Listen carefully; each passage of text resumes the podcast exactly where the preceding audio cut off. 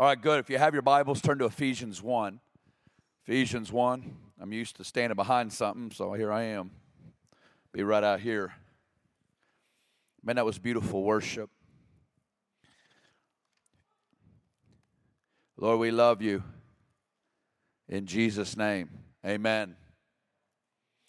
All right, I want to. Uh, Jeremy started last week talking about the church of Ephesus. And I want to just speak into Ephesians 1 right now a little bit. And uh, he's going to take it into Ephesians 3 next week. I just want to stay in the same theme and just honor the flow you're in. Um, I want to give you tonight, I, uh, me and my family spent 18 years in Kansas City at the International House of Prayer. I got radically saved in 1997. I'm from Northwest Arkansas and uh, outside of Fort Smith. You flew from Arkansas? Where are you from? All right, that's on the other side.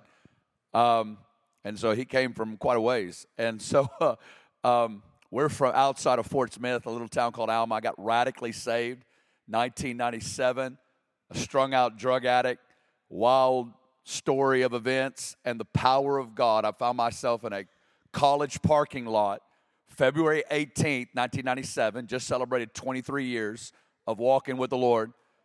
And uh, yeah, amen. Come on. Come on, give it, give it. Come on, clap, Dana. Come on. And uh,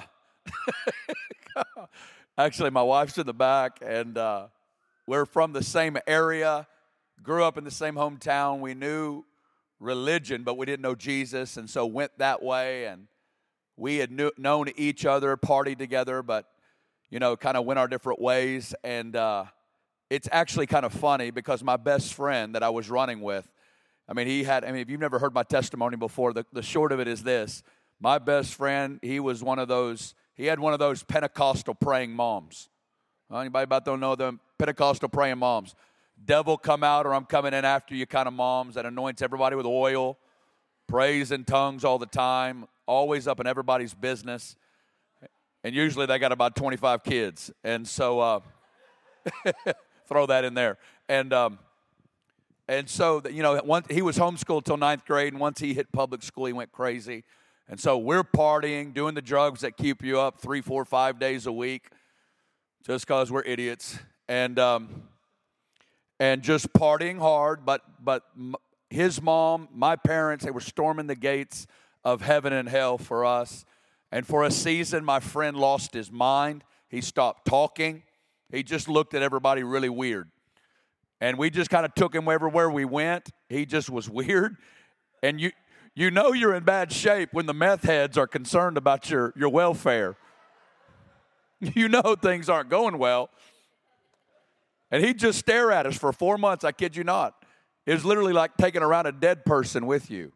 You remember the, the old Weekend at Bernie's show? I literally felt Weekend at Bernie's for four months. We took that dude with us. He just looked at everybody. Well, that went on for four months, and it culminated uh, on February 1st, 97. It was my birthday. I had been partying the, uh, I had been partying at the University of Arkansas that night, and I'm coming down the Boston mountains, and I literally began to have a heart attack due to the drugs I was taking, and I felt a supernatural peace come over me, and it stopped the heart attack. I thought it was the cool song on the radio. I didn't know what it was. I'm like, this is the best song in the world. I got this weird feeling. Well, that happens. I pull up at his house, and I hadn't seen him in about four days. He comes running out the front door.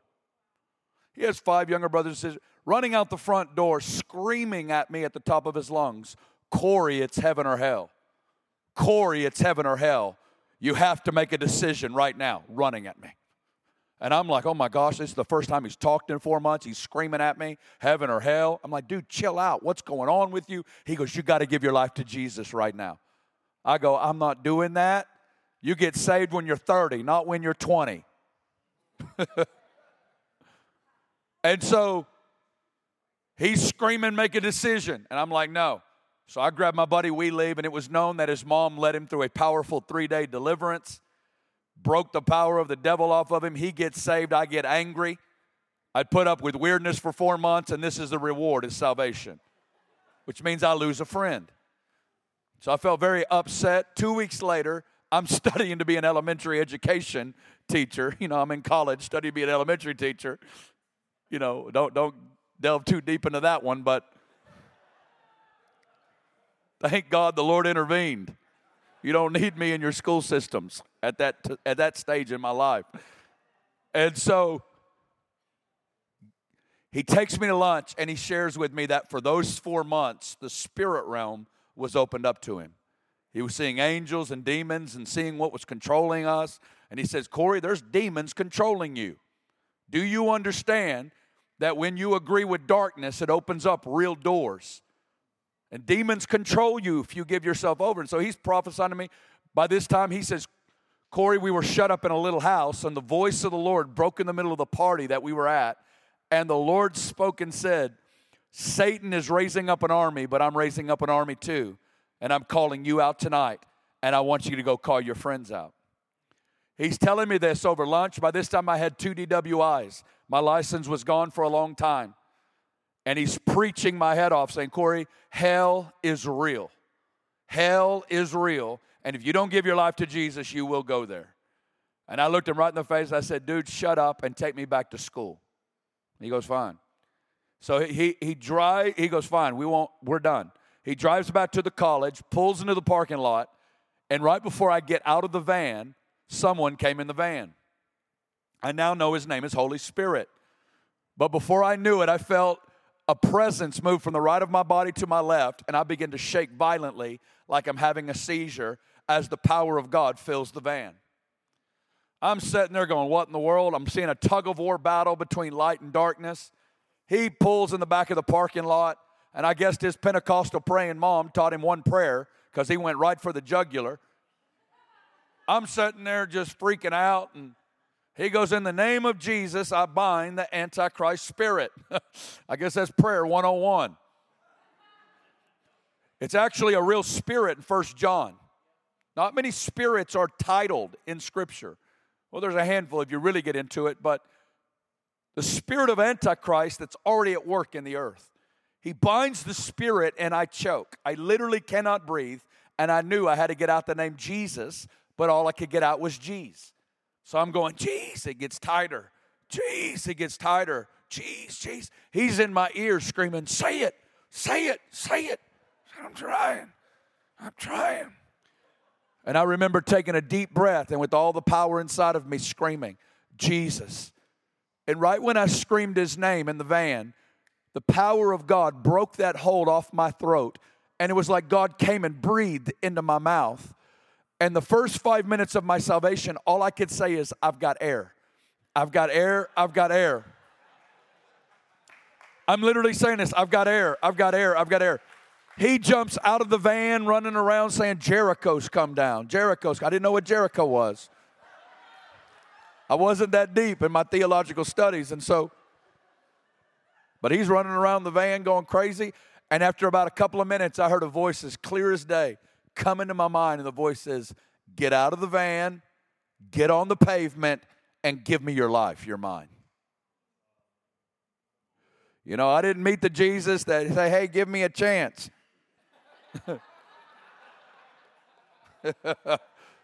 I didn't meet the Jesus like that. And I'd be a little leery if you did. But um, so I ju- it was February 18th. I just celebrated 23 years. I'm in a college parking lot on the ground screaming at the top of my lungs. Here's my sinner's prayer Jesus Christ, I give you my life, I'm yours. Jesus Christ, I give you my life, I'm yours. And that moment, two days later, February 20th, my wife from similar cities, from nearby uh, cities, she's off uh, uh, a couple of hours away at a college. Two days later, and she she's in the middle of a party, and someone says, "Do you know that guy Zach got saved?" and so she call, comes under conviction and calls him in the middle of a party, and he starts preaching his heaven or hell to Dana. And he goes, Corey just got saved too. And the power of God hit her on February 20th, and she gave her life to Jesus.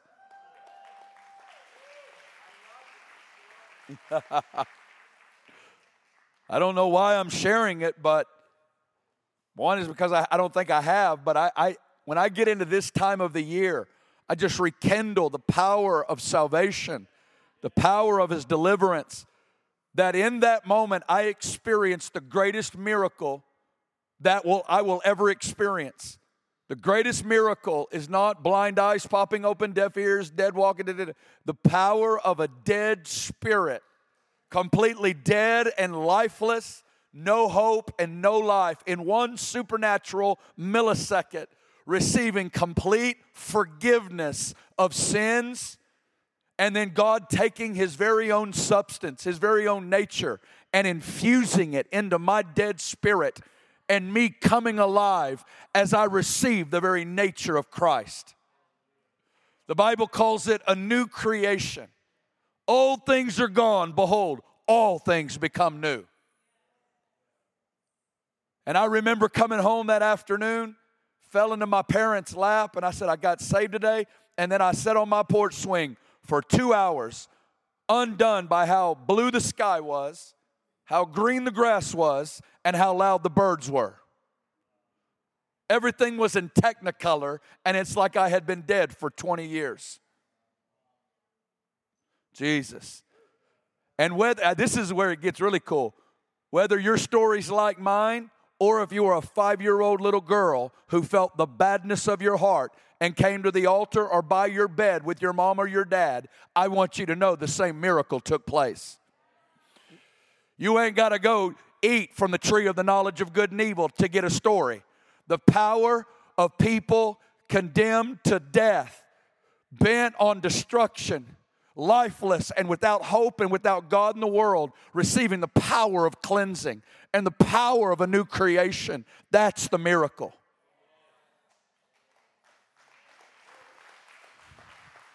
I believe in the power of God. I believe in the revelation of Jesus. And so I celebrate that. And within a month, I had a drug ring of friends that had encounters like that are bigger in their explosions.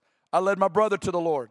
I had buddies getting saved. In the first six months of my salvation was half the high school coming to Jesus. Five meetings a week till three in the morning. And I got a holy addiction to the presence of God. And I began to find out that my buddy's mom and her friends weren't that weird. And I'm like, I want to hang out with these girls. And so I'm a 20 year old freak out of the world. And my first two years of salvation was spent with two 50 year olds and one 80 year old woman. That's who I rolled with. Girls were cool, man. Coolness has nothing to do with age, it has to do with are you on fire? Is your spirit alive? I promise you, you get on fire, it'll turn into a magnet. It'll turn into a magnet. People will want to be around you because you're on fire. Anyway. Anyway, that's always my transition word. I got radically saved and I spent two years eating that up, and then I moved to Kansas City.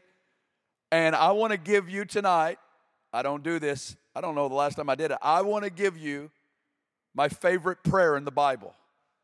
My favorite prayer in the Bible that I've probably prayed over 10,000 times over the last 20 years. I've almost prayed this prayer on a daily basis for my own heart, for my family, for lost people, and for everyone that I come into contact with. And it's found in Ephesians 1 16 through 19. Guys, and I just want, there's lots of different ways to pray this prayer. Because this is the thing that I want you to understand. That moment that I became a new creation, I was entering in to the eternal search and discovery of a glorious man. That day that I jumped out of that, par- that van into that parking lot was not my ending day, and now I got to hold on and grit my teeth till Jesus comes back. That I got brought into a glorious reality.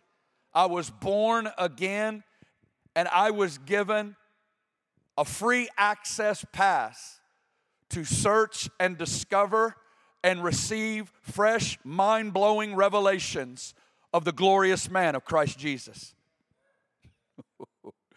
I believe that God has a, an ace card up his sleeve for the end time church, and it's called the revelation of Jesus.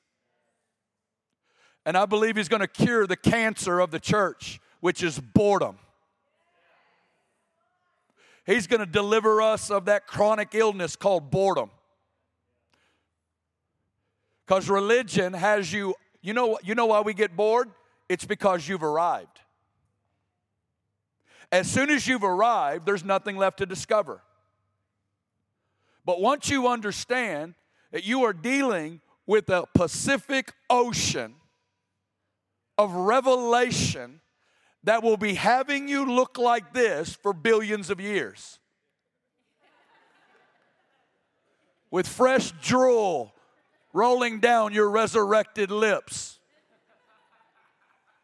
saying this I've never seen him like this before. Do you know you will never get used to him? Well, let's read the prayer.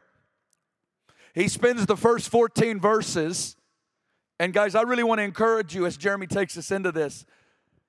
Uh, that what God did in Ephesus, I believe that I've heard some scholars say that it goes from those 12 who only knew of the baptism of John into over a matter of years 25,000 new converts. 25,000. All of Asia heard the word of God from what God did in Ephesus. And it became one of the premier hotspots for Asia Minor, and all the apostles were sowing into Ephesus. Everybody was there. So let's look at this. Uh, verse. Go ahead and start with me in verse 15, and I'm reading from the New King James. Verse 15, therefore I also, after I heard of your faith, he spends the first 14 verses laying out every blessing that we have in Christ. It's amazing, and you want to get that on your bathroom mirror. You want to get Ephesians 1 1 through 14 on your bathroom mirror. Why? Because it has phrases like, I'm accepted in the beloved.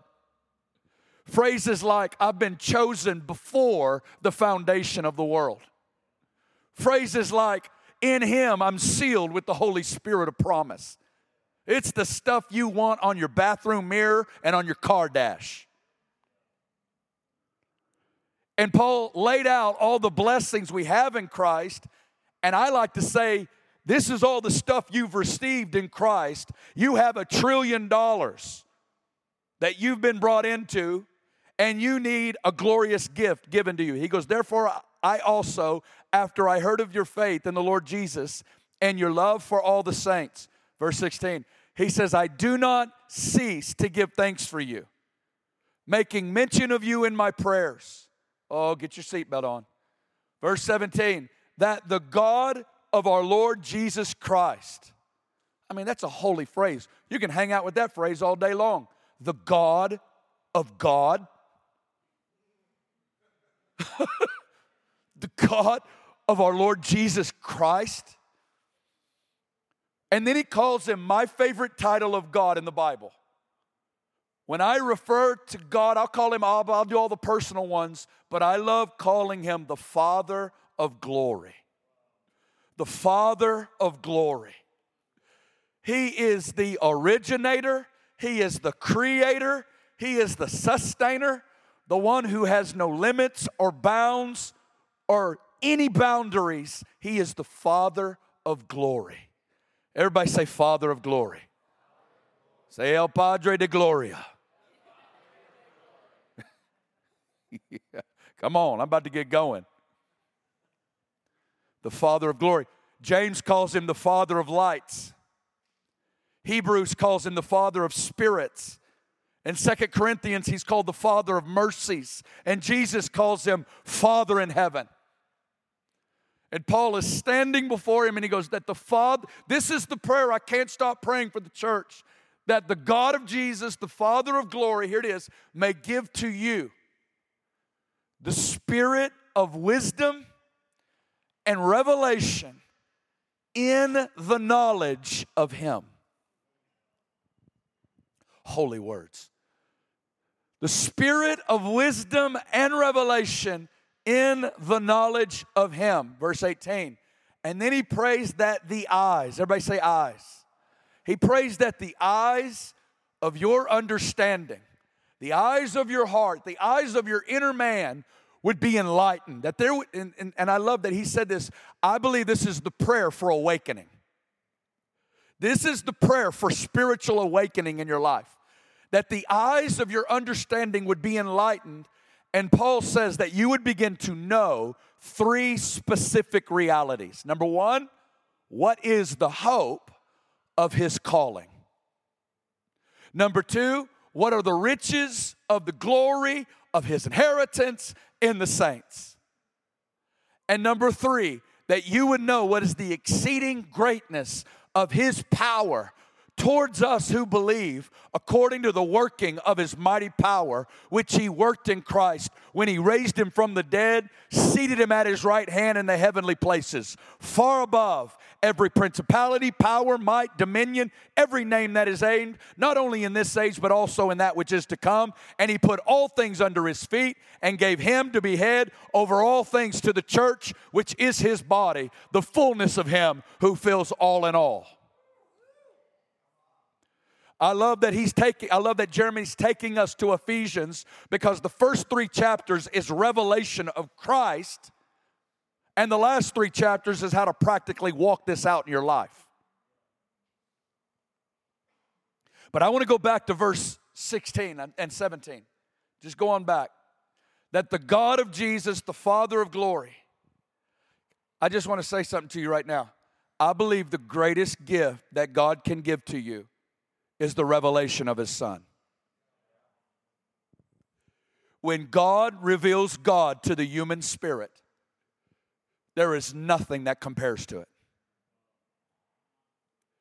There is nothing that compares that when one phrase or one word of this book by the Holy Spirit whispers on the inside of your soul. When God reveals God to the human spirit, you come alive. And He delivers you from boredom, and you touch something called fascination. You touch something called exhilaration.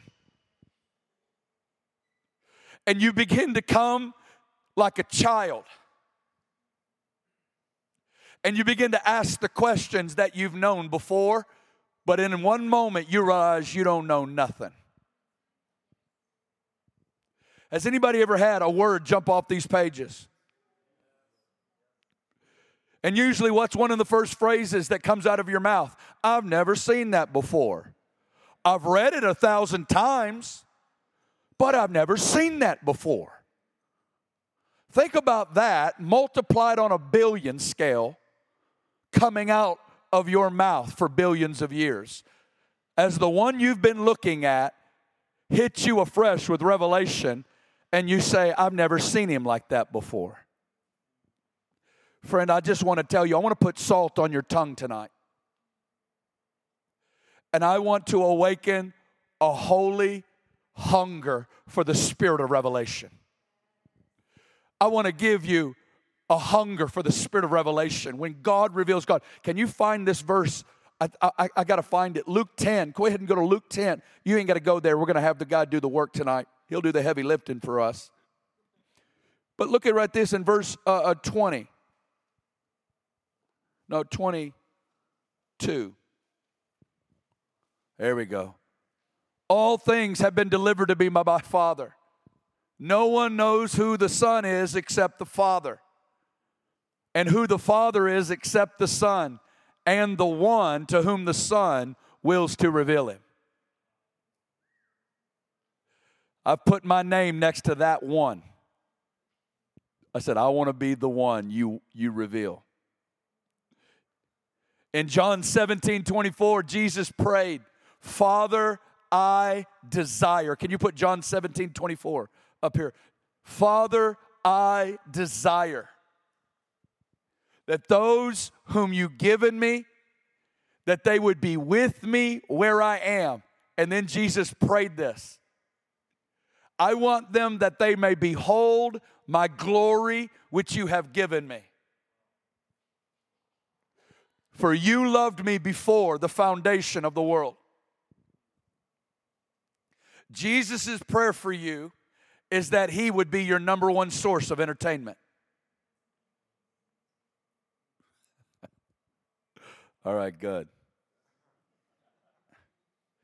He's going to cure us of boredom.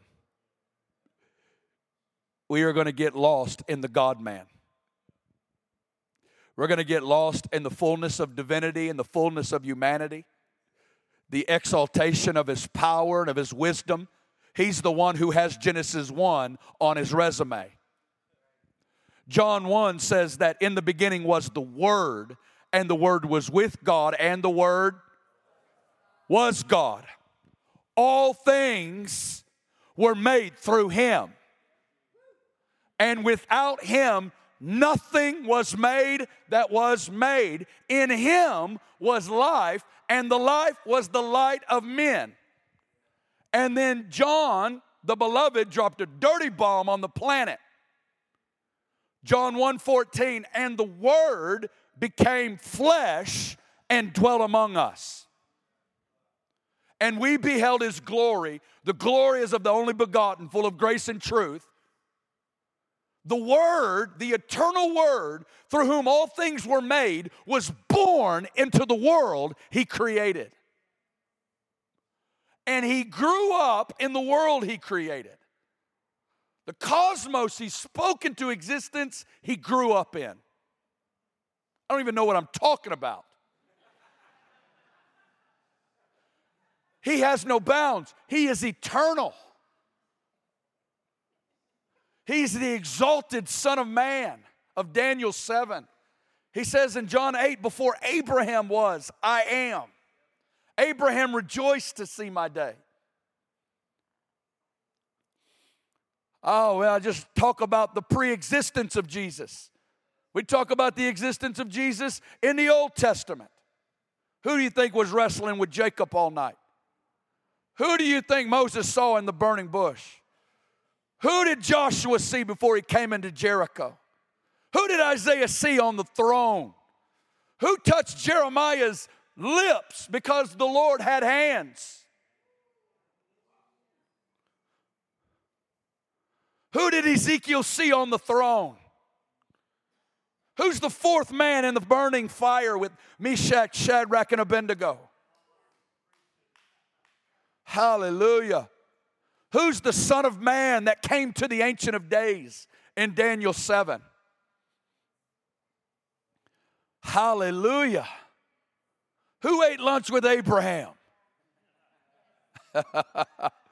Who ate lunch with Abraham? Jesus. I just want to put salt on your tongue tonight and say, You don't know nothing. And that's when Christianity gets fun. Because then we get delivered from what we know. And I've arrived. Now I got saved. Now I got baptized in the Spirit. I got tongues. Hallelujah. I've reached. And as soon as you arrive, I tell you, religious devils will move in any kind of form it can as long as it settles you into a domesticated form of Christianity of arriving. Wherever we arrive is where we stop because it's the inexhaustible search and discovery of the Father's most beloved and prized possession, His beloved Son. The Father loves the Son. The whole, all of history is about the Son. And the God's, you know what the Father's wedding gift to the Son is? You on fire. you are the you are the Father's wedding gift to Jesus. He's not coming back for a church that says you can stay on up there for a little longer. I love it being around CJ and Ariel over here, just these newlyweds. It's intense when you're around them. Keep them away from each other for a week. No. I've been saying that Jesus is coming back because the church wants him to. Because we've seen him. And when you see him, he's more beautiful than anything this world has to offer. Isaiah 4 says that the branch of the Lord will be beautiful and glorious in that day. The branch is a reference of Jesus. Isaiah 33 17 says, Your eyes will see the king in his beauty, and your heart will meditate. Hallelujah. 33. That's a good one too. 33 17. Your eye, he goes, Your eyes will see the king in his beauty. They will see the land that is very far off. The beauty of Jesus, the spirit of revelation. And to think that the one who has Genesis 1 on his resume, we really don't see him until he's 30, serving mom, serving in hiddenness, serving in faithfulness, crowing and just living and serving and being. He came hidden, he came lowly, he came quiet. He shows up on the scene for three and a half years. The things he didn't say that he could have said, his restraint that he lived in. And then he hung on a disgraceful cross. The glory of this man, the beauty of this man. God wants to release the spirit of revelation to us. His humility, his meekness, his compassion, his tenderness, his patience, all that he is. He went after the, the, the, outcast, he forgave the sinful ones, he hated religion. He hated anything or anyone that would be a door jamb to keep sincere people from entering into the kingdom. Oh, he's going to release the spirit of revelation on the church, and that's Paul's prayer. Paul says, I can't stop praying that the Father of glory would give to you the spirit of wisdom and revelation in the knowledge of Him. It's not just knowing about Him, Buddhists know about him, Muslims know about him. This word involves the deepest, most experiential knowledge that goes past understanding, and it's found in encounter. It's an encounter knowledge. And he prays that you would know three things the hope of his calling. I like to say it this way that you would know where this thing is going Number two, what are the riches of the glory of his inheritance in you? That number two, you would know who you are to him. Do you know that you're Jesus's inheritance and that he has an inheritance in you? We only, most of us only focus on what we get from Jesus. But God is going to mature the church in the coming days so that we come into the revelation of what Jesus is going to get from us. What Jesus is going to get from my life. Do you know He's looking for something from your life? And that's what the Father and the Spirit is working in you, is to give to Jesus what He paid for. On Jesus's inheritance. He gets me, and He gets you.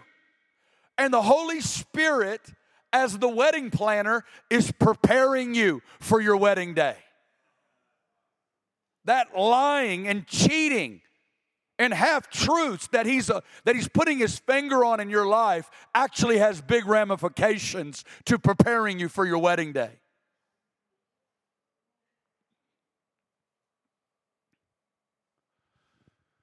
Oh, that we would know who we are to him. And number three, that we would know the exceeding greatness of his power, which he worked in Christ when he raised him from the dead Paul's praying that you would know by experience the power of God, listen, that raises dead people.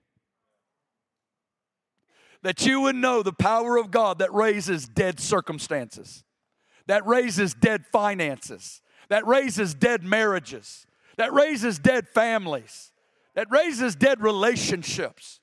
That you would know the exceeding greatness of His power Oh, we're going to grow up into the head in this hour. We're going to grow up into the spirit of revelation. We're truly going to fall in love with because here, here, let me tell you, if you see him, you can't help but love him. We're trying to get people who haven't seen him to love him more.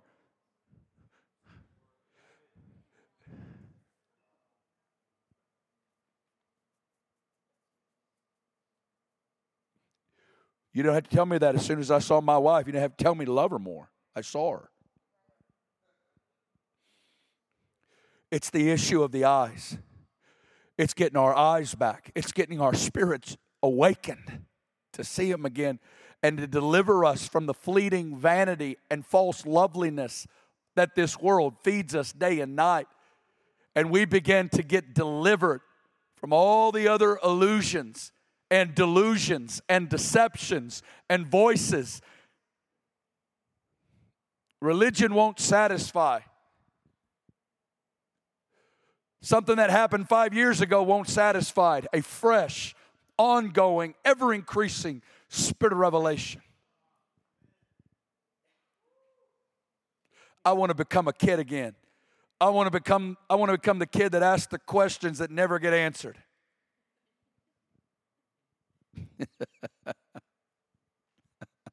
Hallelujah. He's going to cure us of all of our toleration of immorality and perversion. You know, pornography is, is a demonic worship movement. And God's going to break the power of perversion by awakening us to the beauty of Jesus. Revelation 1 is coming to the church. Head and hair white like wool, eyes like flame of fire. Jesus, you're beautiful. There is none like you, Lord. That's pathetic. Jesus, you're beautiful. All that He is is beautiful. All that He does is beautiful. All that He will do is beautiful. It cannot be improved upon.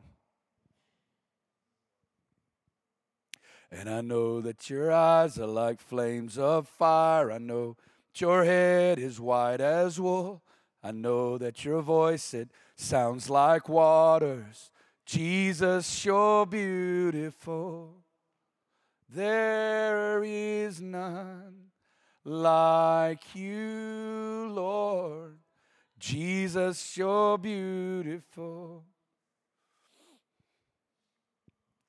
Holy Spirit, his full time job description is unveiling the beauty of Jesus to your heart.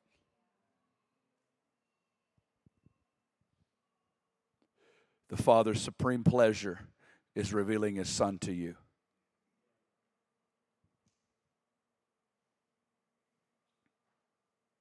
Who do you say that I am? You're the Christ, the Son of the living God. Blessed are you, Simon Flesh and blood has not revealed this to you, but my Father, who is in heaven, has revealed this to you. When God reveals God to the human spirit, you come alive. It delivers you of lesser pleasures. It delivers you of inferior pleasures. It'll deliver you from one more binge watching Netflix show you've got to watch. It'll deliver you and it'll fascinate you with fresh discoveries of who He is and what He's like. As the verse you've read a billion times hits you like a ton of bricks. You're like, man, this is weird. No, man, we're just getting normal. All right, good. Amen. Let's stand.